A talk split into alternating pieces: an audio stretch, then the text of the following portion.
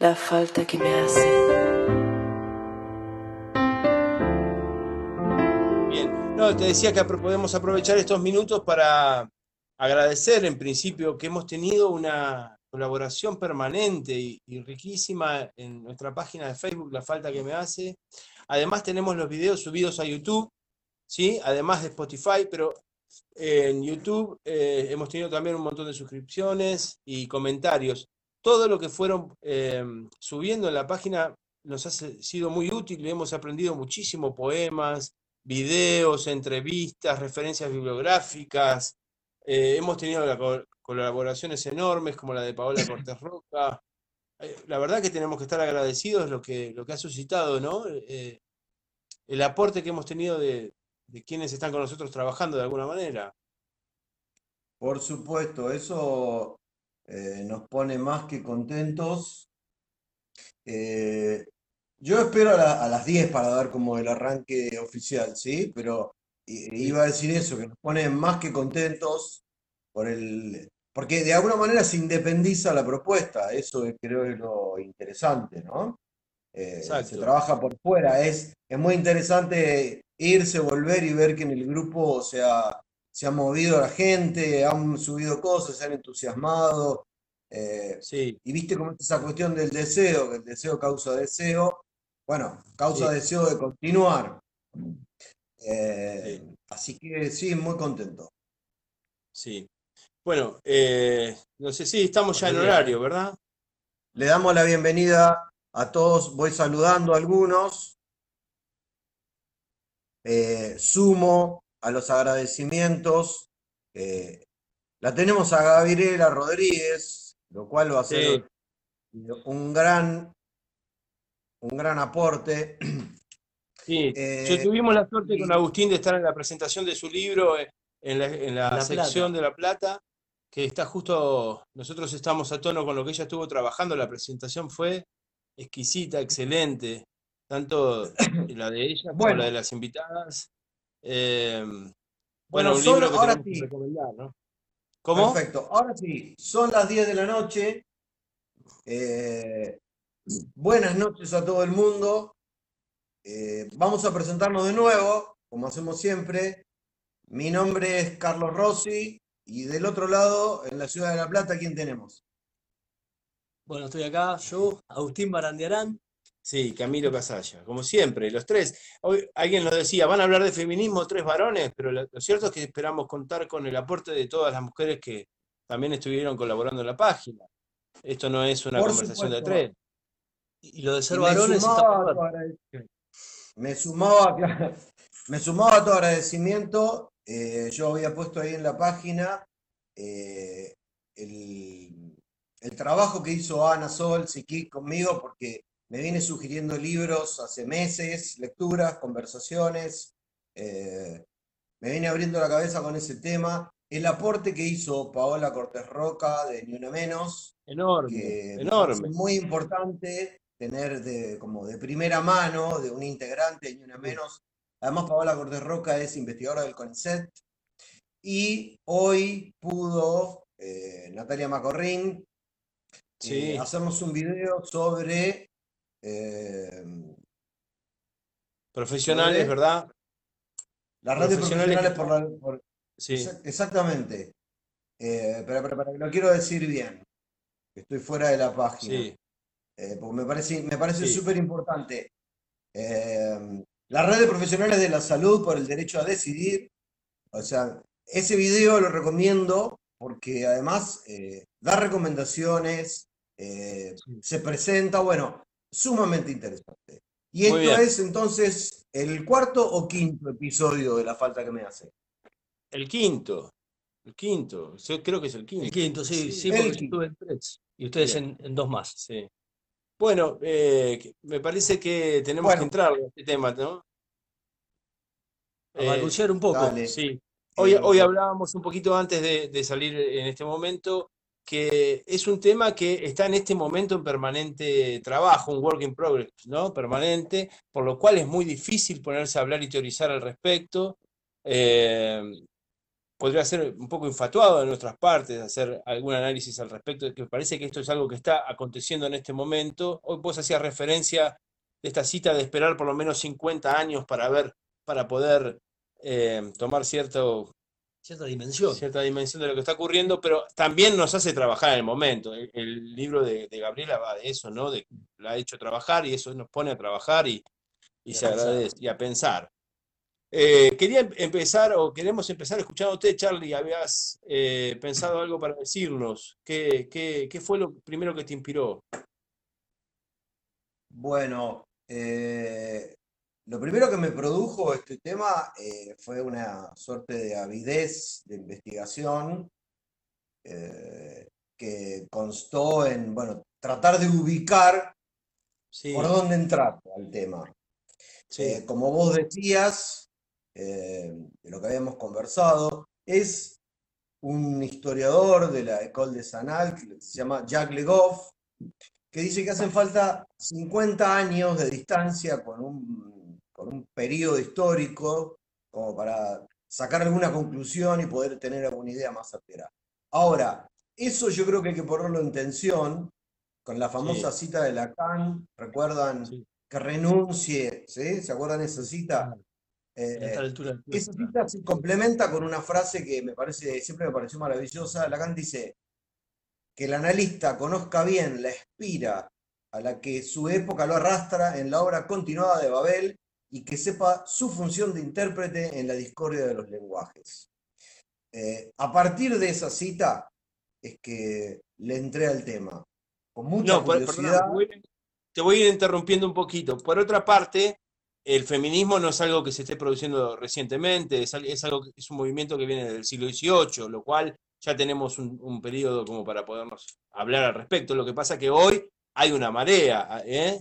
Hoy me gustaba mucho lo que Paola decía de las olas han terminado en esta marea. Ya no hablamos más de, de la ola 1, la 2, sino de la marea. Entonces, eso está aconteciendo. Pero el feminismo es un movimiento muy antiguo.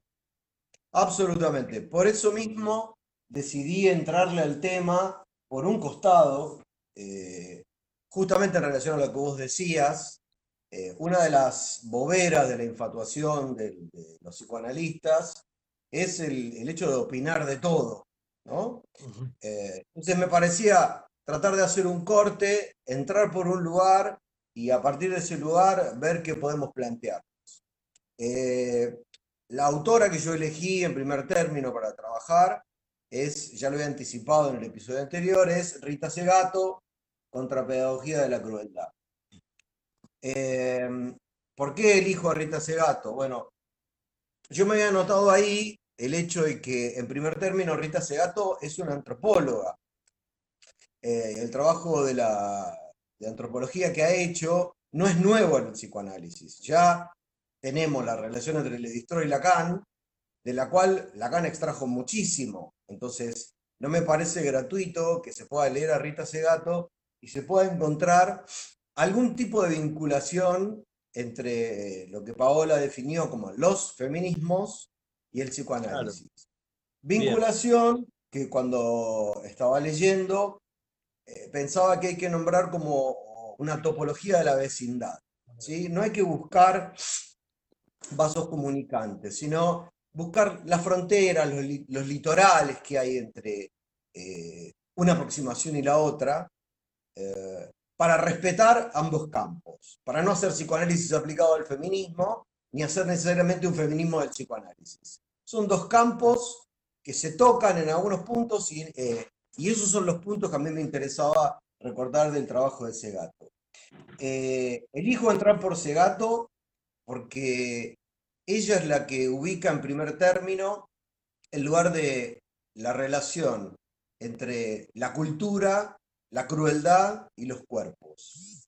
El libro se llama Contrapedagogía de la crueldad, eh, porque de alguna manera, este libro que son, que son tres charlas que dio creo que en la UNTREF, eh, presenta el modo en el que ella piensa el fenómeno de la violencia sobre las mujeres. No lo deja eh, solo relacionado al, al, al hecho de la violencia sobre el cuerpo de las mujeres, sino que trabaja la relación entre el colonialismo, lo que Paola nombró como el neoliberalismo también, y los cuerpos. Entonces, en primer término, y tengamos en cuenta que Rita Segato trabajó en las cárceles en Brasil, asesoró eh, eh, a la policía de Costa Rica, no me acuerdo, de Ecuador. De ahí está la famosa frase que, que ella trae, que es que el jefe de policía de ese lugar donde ella asesoró le dijo algo así como que la mujer del futuro no sea el hombre de hoy. ¿sí? O sea, que la, la previno en ese sentido de que no se inviertan los roles de quién le aplica la crueldad a quién. Eh, Sí. ¿Por qué Ahora- encuentro, porque permíteme Sí. esto, ¿por qué encuentro un vaso comunicante ahí entre eh, la cultura, el colonialismo, lo que, lo que presenta Segato, y el psicoanálisis? El punto de encuentro para mí, para empezar la conversación, ¿eh? Es que Sí. Lacan recurre a Jeremy Bentham, varias veces recurre a. Jeremy Bentham. Por un lado recurre a Bentham para hablar del utilitarismo, y por otro lado, en el seminario 8 y en el seminario 24, hace un significante nuevo, recurre a uno de los textos de Bentham que es, o sea, todos conocemos la referencia de Bentham del panóptico, Del panóptico, claro. pero Lacan lo, lo, lo- lo Teoría de refiere las ficciones, para, sí. para trabajar el, el texto que se llama Teoría de las Ficciones. Ahí Bentham dice que las ficciones, lo simbólico, regulan, marcan, recortan, eh, trabajan sobre los cuerpos. Acá, ahí Lacan le interesa la relación entre discurso y cuerpo. Exacto. Yo pienso que ahí podemos encontrar un primer punto eh, que hace que la lectura de Rita Segato, por ejemplo, en uno de sus conceptos, lo que se llama el mandato de masculinidad, Sí. yo me quedaría, me quedaría en torno a ese concepto, nos permita pensar cómo el- la contemporaneidad actúa sobre los cuerpos. Quiero cerrar esta apertura con eso. Rita Segato dice Sí. que el mandato de masculinidad que ella, por supuesto, apoya en el- lo que llama el patriarcado y en lo que llama el uno, ahí hacemos un paréntesis y hablaremos más adelante de qué tipo de uno, a qué se refiere con ese uno. El mandato, dice, la primera víctima del mandato de masculinidad, y esto es lo interesante, Sí. es el propio hombre. El ejemplo que pone ese gato es eh, lo que le ocurre a los violadores cuando entran a la cárcel. Ella dice que Sí. es algo así como que, bueno, vieron que cuando está el mito que los violadores entran a la cárcel y lo primero Son que les ocurre es que son violados.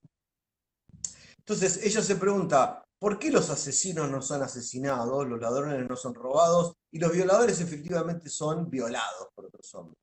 Sí. Y lo que responde ahí es que el mandato de masculinidad empuja al conjunto de los hombres a un espectáculo exhibicionista en relación a ese sujeto, en el que tienen que probar que son más hombres que ese sujeto. Le tienen que imponer esa ley, ese mandato, que, De ahí la que no colonización. como hombre. Sí, De ahí la colonización de los cuerpos. ¿No? exactamente. de- exactamente. Es importante, me- Te escucho. una cosita nomás. Esa lectura, ¿no? porque ella habla de las estructuras elementales de la violencia, para volver a, la comparación con Levi Strauss, es antropóloga. Pero ahí en ese punto ella da una, una visión muy novedosa de lo que es la violación y entra en un conflicto eh, con Zaffaroni, que fue amigo 30 años Sí. Zaffaroni, y no se lo perdona, porque Zaffaroni entiende a la violación en un contexto libidinal, como un crimen pasional, eh, Sí. desde la libido. Y, y bueno, ella está hablando de, de un mandato a la virilidad, de una estructura mucho más, eh, más antropológica, de una discusión fuerte, hasta una pelea con Zaffaroni. Absolutamente. Sí, señor. Eso sí. Sí, Eh, sí. por Bueno, otro lado, fue muy interesante el aporte eh, de, de Paola. el aporte de. De Paola Cortés Roca. Fue muy interesante porque ella nos marca respecto del feminismo tres momentos que hoy hablábamos. ¿Los querés situar? Hablaba como los tres tiempos, en algún sentido, Sí. los tiempos de acá. Los tengo anotados acá. Eh, una de las primeras cosas que Paola Adelante. señala es que habla de, de los feminismos en plural. Eh, en ese sentido, eh, Paola trabaja en relación a la frase lo personal es político, ¿sí? Exacto. Si lo personal es político, eso quiere decir que hay que pluralizar el, colectivo político. Esa frase, lo personal es político, se supone que pertenece eh, a una autora feminista, que es Carol Hanisch, pero la, la, frase exacta de lo personal es político es la siguiente. Dice Carol Hanisch, una de las primeras cosas que descubrimos en estos grupos es que los problemas personales son problemas políticos. No hay soluciones personales en este momento, solo hay acción colectiva para una solución colectiva, dice en 1970. De ahí surge esto de lo personal es político. Paola hacía referencia, hacía esta diferencia que vos marcabas, que ya no estamos en la época de las olas, sino de lo que se llama la, marea verde, y marcaba tres momentos. Decía, ¿cómo definir el feminismo? Bueno, sí. de tres términos. Dice, lo primero que, lo que ubica el feminismo o los feminismos es que hay una desigualdad entre hombres y mujeres. A ese periodo o ese momento le llama momento evaluativo. Sí. A ese momento se le sucede lo que se llama un momento valorativo, me gustó eso, que es decir, esta desigualdad está mal. O sea, tomar posición al respecto. Absolutamente. Y a partir de acá, me parece a mí, aparece el, pasaje de lo personal político a lo colectivo político de la marea verde, que es este tercer momento que Paola definió como una praxis política, que es la idea de transformar eso que está mal, transformar esa desigualdad. A partir de ahí, dice, se incluye en ese colectivo, bueno, ella es integrante de una menos, ¿no? En ese colectivo que llamamos eh, feminismos, un grupo eh, abierto en el que hay lesbianas, trans, homosexuales, disidencias, eh, no binarias, etcétera, etcétera, etcétera. Se puede ir ampliando. Pero lo esencial de lo que transmitió es esas tres instancias, esos tres momentos. Em, por último, yo lo que quería plantear también era que, por supuesto que toda lectura tiene antecedentes. Yo cuando leía ese gato y leía esta, esta cuestión de ese gato de ir a buscar a los padres de la patria, a la colonia, al colonialismo, el primer momento en el que se, se impone el lenguaje sobre los cuerpos, no pude más que recordar un texto antiguo de David Viñas que se llamaba Indio, Fronteras y Ejército, que, que trabaja un poco en esa misma línea, ¿sí? que es eh, ¿qué hizo el hombre blanco con el indio? Y, lo plantea en, una línea parecida a lo, que, a lo que plantea Segato, que es la forma del colonialismo sobre los cuerpos es la apropiación por la vía del lenguaje, de las armas, eh, del robo. Y en ese sentido, eh, es muy interesante una referencia que, que aporta Segato, que es la relación entre, en inglés, entre rape, violación, y to rape, rapiña. Se roba algo en ese pasaje de rape a to rape. Esta colonización del cuerpo. Exactamente. Entonces, eh, tenemos este tema de Segato de que es una forma de transmitir la crueldad. De hecho, Segato en uno de los libros, en uno de sus capítulos, plantea que hace no mucho volvió a ver La Naranja Mecánica, y lo que dice es muy cierto. Yo me acuerdo que cuando la vi en su momento me pareció ultra violenta. De hecho, hay un tema de los violadores, Exactamente, para no dejar afuera las viejas referencias, que hace, que hace referencia al ultraviolento de La Naranja Mecánica, y dice que vista ahora, no parece una, una película ultraviolenta, pero que es un modo en el que se transmitió, se enseñó la crueldad.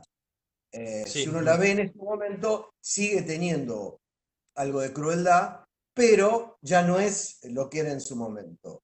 Eh, por eso su libro se llama Contrapedagogía de la Crueldad, porque ese gato está en ese momento, en ese tercer momento que habla Paola, de una praxis política de transformación de eso que se considera que está mal. Eh, Hoy cuando, Hoy cuando hablábamos tempranamente, te decía que algo de este tema y de todos los aportes que hubo en la página me había hecho pensar un poco en Lacan, ¿no? Y, volver todo el tiempo a pensar en la, enseñanza de Lacan. Eh, mal llamada obra, porque no es una obra, sino es, una enseñanza.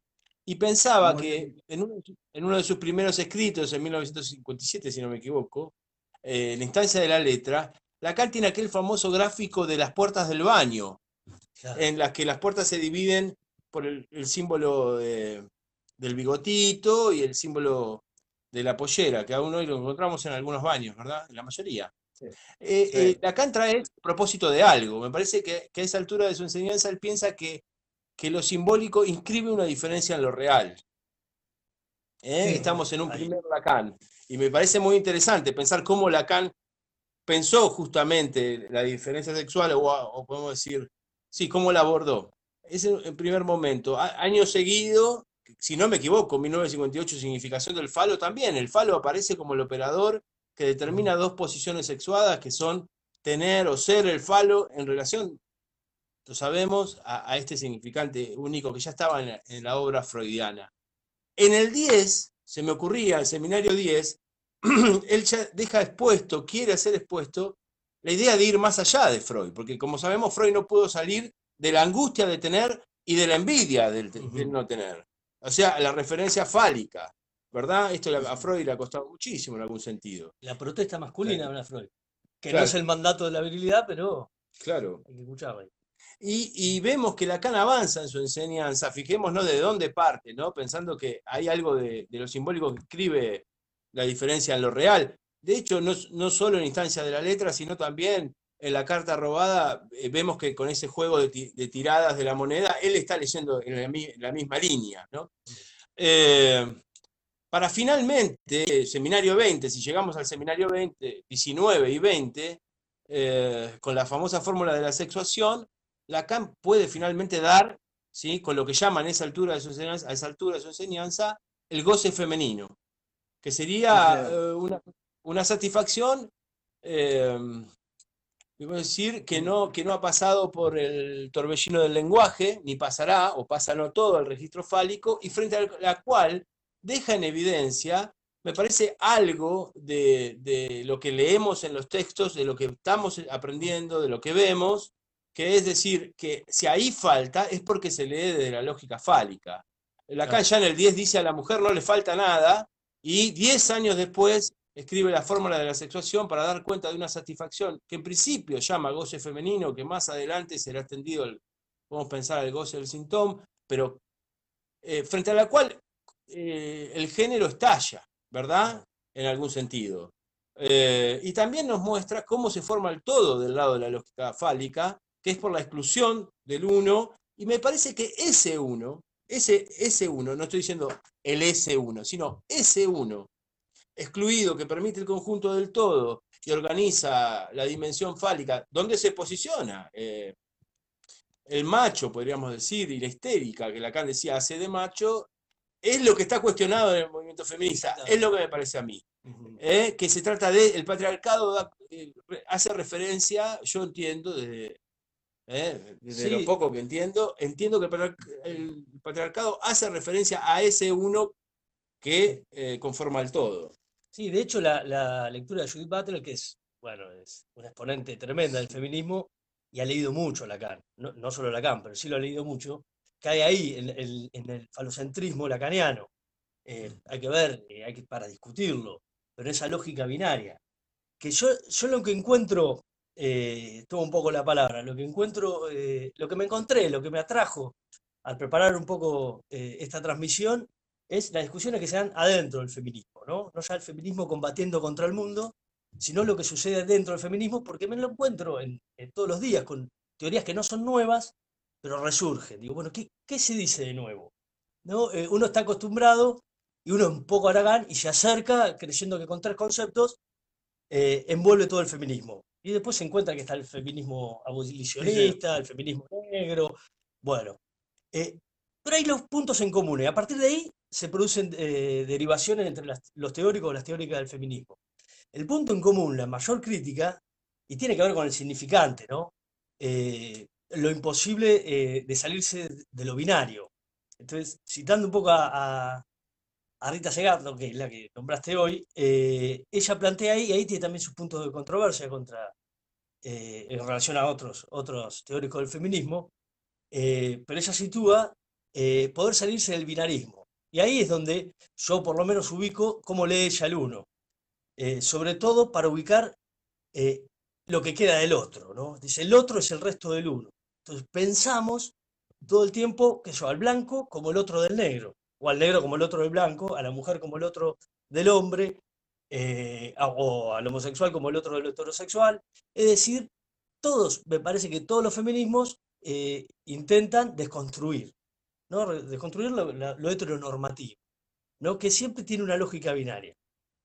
Ahora, eh, ¿dónde entra en discusión? Que ella plantea, el problema del feminismo es considerarse una minoría, ¿no? porque es constituirse como el resto del uno, que es un sujeto eh, universal que en realidad no existe.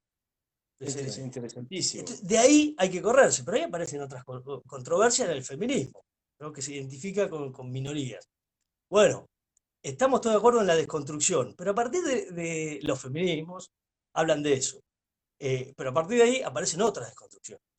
Por ejemplo, eh, Virginia Despentes eh, que en realidad ah, resurge su, teoría de King Kong, que en realidad creo que es del 2006, eh, lleva a un extremo, ve que todo rol es un ejercicio de control, todo rol social asumido responde a un control eh, capitalista, va a decir, y va desconstruyendo a, tal punto que desconstruye lo desconstruido, por ejemplo, revalorizando el porno y revalorizando la prostitución.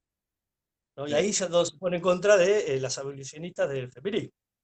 Eh, y tiene sus argumentos. Dice, el capitalismo te toma el tiempo o te toma el cuerpo. Yo prefiero eh, el cuerpo, porque el tiempo he sido muy indigna. ¿no? Ella ejerció la prostitución. bueno, frente a eso despierta muchas provocaciones. A mí me interesa leer qué, qué provoca en otros feminismos o en las teorías nuevas conversaciones o, reapariciones de, de textos del feminismo. Claro. Interesantísimo. El mismo Tenemos, tenemos un par de mensajes. Ustedes que pueden leer los mensajes, a mí se me mueve el teléfono.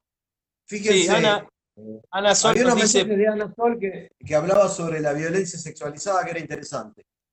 Sí, también nos dice para pensar lo que dice Camilo sobre hombres y mujeres a partir del significante. Es muy útil la conferencia de Testa en la Asamblea de Mujeres este año en el Cervantes. Bueno, tomamos la referencia. Yo eh, lo que trataba de marcar, no, sé si, si, lo pude poner en claro, es cómo Lacan se anima a pensar contra sí mismo al respecto, porque partiendo de las puertas del baño, donde el significante inscribía una diferencia en lo real, después va a decir la diferencia eh, es una, ya es parte del lenguaje, es elucubración sobre un goce que nunca entró al sentido, una, una satisfacción que primero localiza como femenina, em, pero que después se extiende a todo Parlet, podríamos decir. Ahora, también me, interesa pensar que en algún sentido Lacan eh, se, adelanta, no es la palabra, pero está muy en concordancia con, las feministas. Cuando las feministas se enojan eh, o se enojaban con él, podemos decir las feministas de su época, hay, algo ahí del malentendido estructural, pero en realidad Lacan Em, diciendo la mujer es no toda fálica, la mujer no existe, eh, eso fue muy mal tomado, muy mal leído, pero hacía me gustaba el subtítulo del libro de Gabriela porque dice la objeción de la mujer. La mujer ha hecho objeción a esta lógica fálica, eh, por suerte, porque si tomamos el siglo XIX, el siglo XX, vemos el desastre y hasta dónde nos puede llevar el régimen del nombre del padre, ¿no? Lo que pasa que eh, tendríamos que ver hacia dónde nos aventuramos. Claro, también dice la mujer es más real. La mujer es más real, lo dice más tempranamente, muy tempranamente, seminario 10. La mujer es más real. La referencia lo que es interesante de la referencia que trae Ana eh, es que aquello de la relación entre violación y sexualidad, Ana dice, Audrey Lord, que si yo no entiendo mal, es una feminista negra, eh, creo que de los años 20, o sea, tiene mucho eh, mucho tiempo, dice, Ana Sol dice que Audrey Lorde sostiene que la violación no es sexualidad violenta, sino violencia sexualizada. O sea que algo de la referencia de ese gato está en, en Audrey Lorde presente. Con respecto al libro de Gaby, eh, publiqué en nuestro sitio la reseña que hizo Brígida Griffin, que hay que decir que es una reseña divina, y les quería leer una partecita eh, que es, es un texto de Gabriela Rodríguez que dice así, una mujer crea agujero en el género, dibuja el lugar de una zona no habitada del todo que permanece vacía tanto con relación al cuerpo, el que por pura petición de principio puede llamar propio, el que tiene, como en relación con el lenguaje que habita por ser hablante.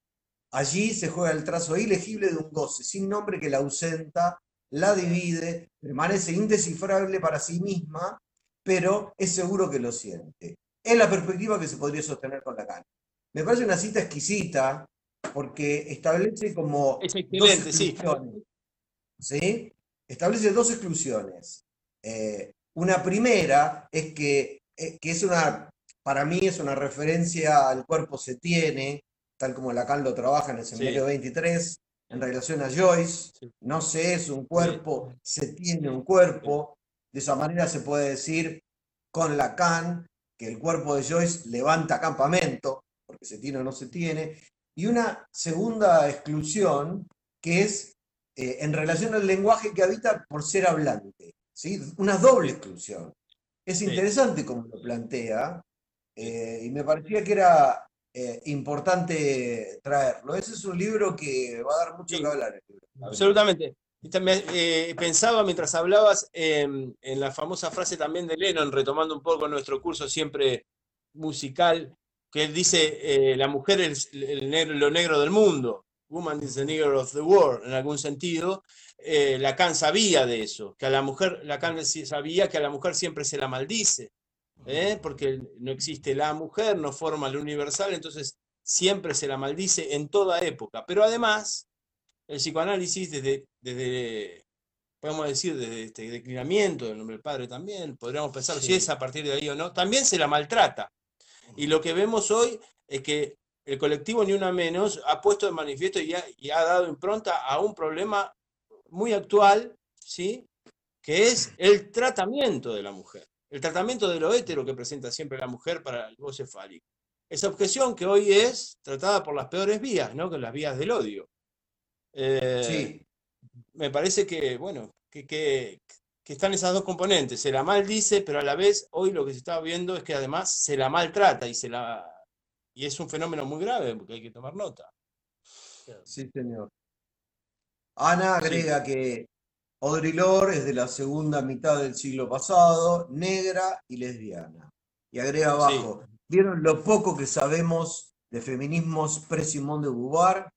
¿O qué rol tenían las mujeres en la historia eh, latinoamericana durante la conquista? Bueno, eso es justamente el patriarcado funcionando.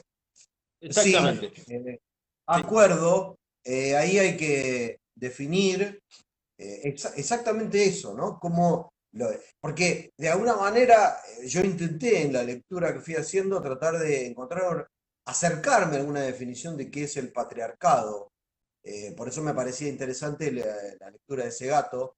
Y Segato es una de las que más trabaja, dice, bueno, el, el- patriarcado no puede ser pensado en- en el sentido internacional. Ella hace un recorte, busca el, lugar del patriarcado local en Latinoamérica, el trabajo en las comunidades indígenas, eh, lo que ha producido posteriormente en la disolución de esas comunidades, el lugar de la mujer en las comunidades indígenas, pero ella lo que quiere es buscar una especie de feminismo latinoamericano, por lo menos el recorte de un feminismo latinoamericano. ¿Por qué? Porque, eh, qué suerte, me acordé, porque lo que está ubicando es que una de las formas del patriarcado es el eurocentrismo, sin ninguna Exacto. duda, el pensar todo en términos europeos. O sea, Porque- se puede cometer el pecado ¿no? de intentar hacer caer algo desde las lógicas que lo están produciendo, las lógicas europeas. Sí, porque además ahí se pone en evidencia que ella trabaja desde el significante colonización. Es desde ahí que, que lee el Sí. asunto. Por eso teme caer en el mismo lugar que el opresor. Entonces está muy advertida al respecto. Claro.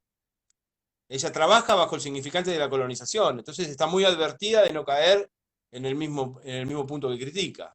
Por eso es tan interesante también su pensamiento. Absolutamente, e implica el desarrollo.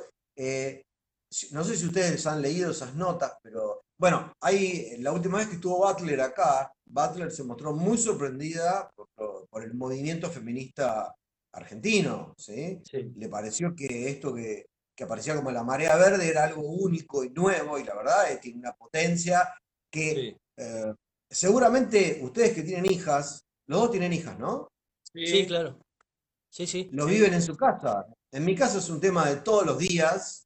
eh, que mi hija tenga algún planteo alguna discusión, o sea, estamos hablando de chicas de 14, 15 años, es, es muy importante hasta donde llega lo que Paola llamó la permeabilización rizomática de los feminismos. Sí. Eh, eh, llega hasta una niña de 15, 14, 15 años que se para y dice, esto es así, esto es asá, esto es distinto, o sea que hay algo de la caída del discurso monolítico del patriarcado que está en juego, que está en marcha y que está presente.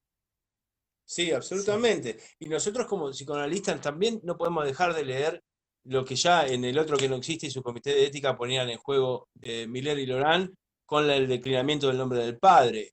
Eh, se nos hace presente eso y mira, saludamos a Francisco, eh, que nos está viendo.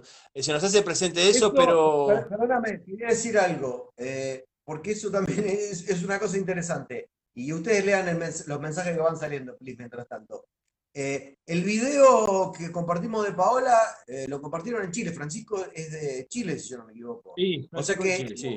hemos cruzado la cordillera, lo cual me Hemos resulta sumamente sí. satisfactorio. Perdóname que te interrumpí. No, no, no, simplemente estaba redundando sobre lo que veníamos, veníamos hablando. Eh, yo quería presentar esa idea que a mí el patriarcado se me armaba en torno al uno extraído que forma el conjunto de la lógica fálica, eh, que bueno, que desde el otro que no existe ya hace algunos años, eh, Miller y Lorán han, han- han titulado como eh, el otro no existe, pero el padre está en pleno declinamiento. Eh, Sí, lo, lo que pone Ana Sol es, es interesante. Uno de los activismos eh, que tuvo mucho lugar en la Argentina es haber podido separar a la niña de la mujer, sí. ¿no? Haber eh, podido, bueno, desconstruir esa idea. La niña puede, puede ser una mujer, puede ser un hombre, Sí. pero esa separación que tenemos tan naturalizada sí, fue un momento también eh, clave sí. de cambio. Absoluto, absoluto.